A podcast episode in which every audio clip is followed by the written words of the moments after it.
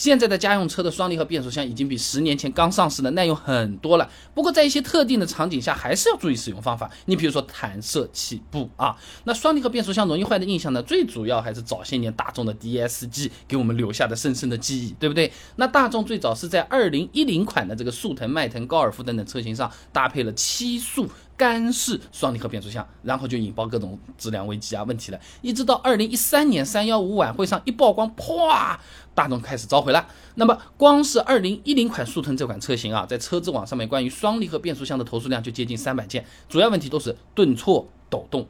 郭法宽在期刊《汽车维修》上发了篇论文，《大众 DSG 七速干式双离合变速器换挡不平顺故障成因分析》里面讲到啊，这大众 DSG 七速干式双离合呢，新车换挡的时候确实是丝般柔顺，但大部分车主行驶一万公里左右呢，就开始感觉到二档加速抖动，哎，原因呢就是离合器片过度磨损，导致离合器压盘和摩擦片结合后发生抖动啊。但是在二零一四年之后呢，关于速腾、迈腾干式变速箱的那个投诉量就渐渐变少了，从三百呢降到了四十件左右啊。这个是因为厂家呢对干式双离合的程序进行了一个优化，调教的比以前保守了，也就是没那么容易坏了，翻回来也就是没以前那么爽了啊。那江苏大学刘云的硕士论文分享给你，《双离合自动变速器换挡品质仿真研究》上面有讲到过啊，这离合器的分离和结合呢，均是通过油压来进行控制的。那么当离合器的油压变化慢的时候呢？换挡会更平稳，但同时也会使离合器的滑磨时间越长，哎，那产生了大量的这个热量嘛，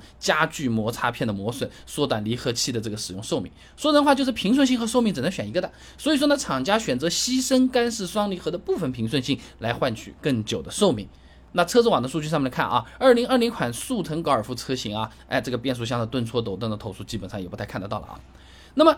现在不少新车装配的双离合呢，它其实用的是湿式双离合，从原理上面啊优化了耐用性的问题。那刚才不是讲过什么摩擦片过热啊、磨损加剧的这种情况？那么在湿式双离合上，由于有油液散热，这个情况就好很多了。延边大学申浩岩他有篇硕士论文分享给你，干式双离合器摩擦片参数优化及仿真上面说啊，这个湿式双离合呢是靠液压油间的粘性摩擦啊，哎这个构件转距传送的，不会因离合器构件之间的摩擦而产生较大损失，并且呢湿式双离合的扭矩传送范围大，可控水平更高啊，哎使用寿命呢是干式离合器的六倍左右。打个比方讲啊，你干式双离合就手在脸上搓搓一会儿就又痛又热又红，对不对？湿式双离合就是手上你搞一点什么洗面奶啊、润肤乳啊，或者是什么什么化妆品啊什么，你在你这么涂，哎，说不定还能有点保养作用，涂的还不会那么痛那么难受啊。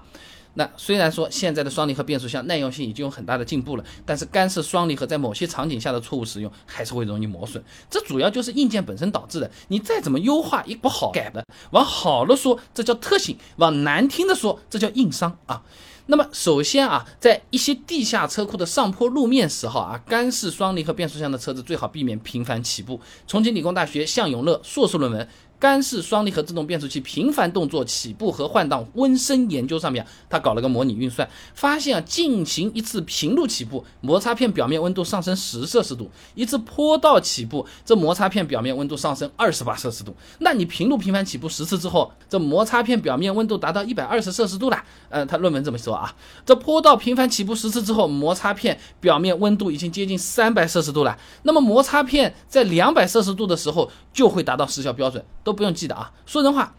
干式双离合的车型，你上坡的时候摩擦片比普通道路更容易发热，越容易发热，它越容易失效啊。那虽然呢，我刚才说这个不是特别的严谨，它是那个。模拟工况嘛，对不对？也没给出具体的车型啊，哎，但是干式双离合的车型在遇到坡道时候相对注意点，它大致上的这个理论方向我们还是能理解的。至于到底是不是两百摄氏度，那个因车因环境而异，对不对？嗯，俄俄罗斯就不一定，对不对啊？那有好几辆车在坡道上面排队，前面的车子吱吱吱，你也吱吱吱，它吱吱你也吱吱，过会儿它吱上去，你吱不上去了。啊，你可以等它开的多一点嘛，它差不多开上去了，有一段距离了，你直一下你就上去了，那么其实也是可以的，对不对？那么除了在上坡路段需要注意呢，干式双离合车型在拥堵路段跟车的时候，也是要注意这个踩油门的深浅幅度的。合肥工业大学商尧硕的硕士论文分享给你，选择性输出双离合自动变速器的换挡品质研究。你看双离合的论文都很多啊。那刚才那篇论文上面讲啊，这双参数换挡规律通常采用油门开度和车速作为控制参数，哎，是目前换挡系统中被广泛采用的形式。说人话。堵车时候，变速箱的程序是不会管前面车子多不多的，他是不知道的。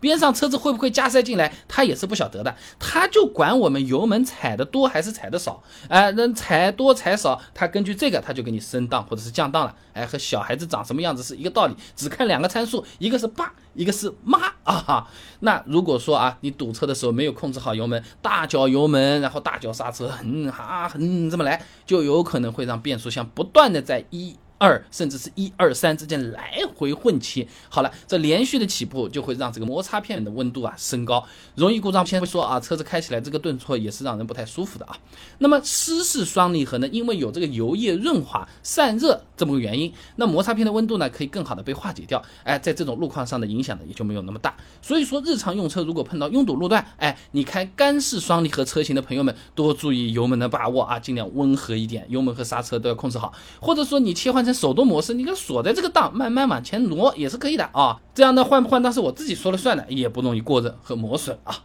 那总的来说，现在的双离合已经没有那么容易换了，但是干式双离合在某些场景使用的时候，依然还是需要注意一点啊，不然有可能别人的车子开十年，我们八年的时候，这个车子从六缸车降到三缸车性能了啊，就反正很奇怪。那这些额外的磨损呢，其实都是我们平时积累出来的啊。好了，今天的视频呢就先做到这里了。如果各位朋友觉得这个视频做的还可以的话呢，还请点我的头像关注一波，点赞转发给你的朋友，这个对我真的很重要，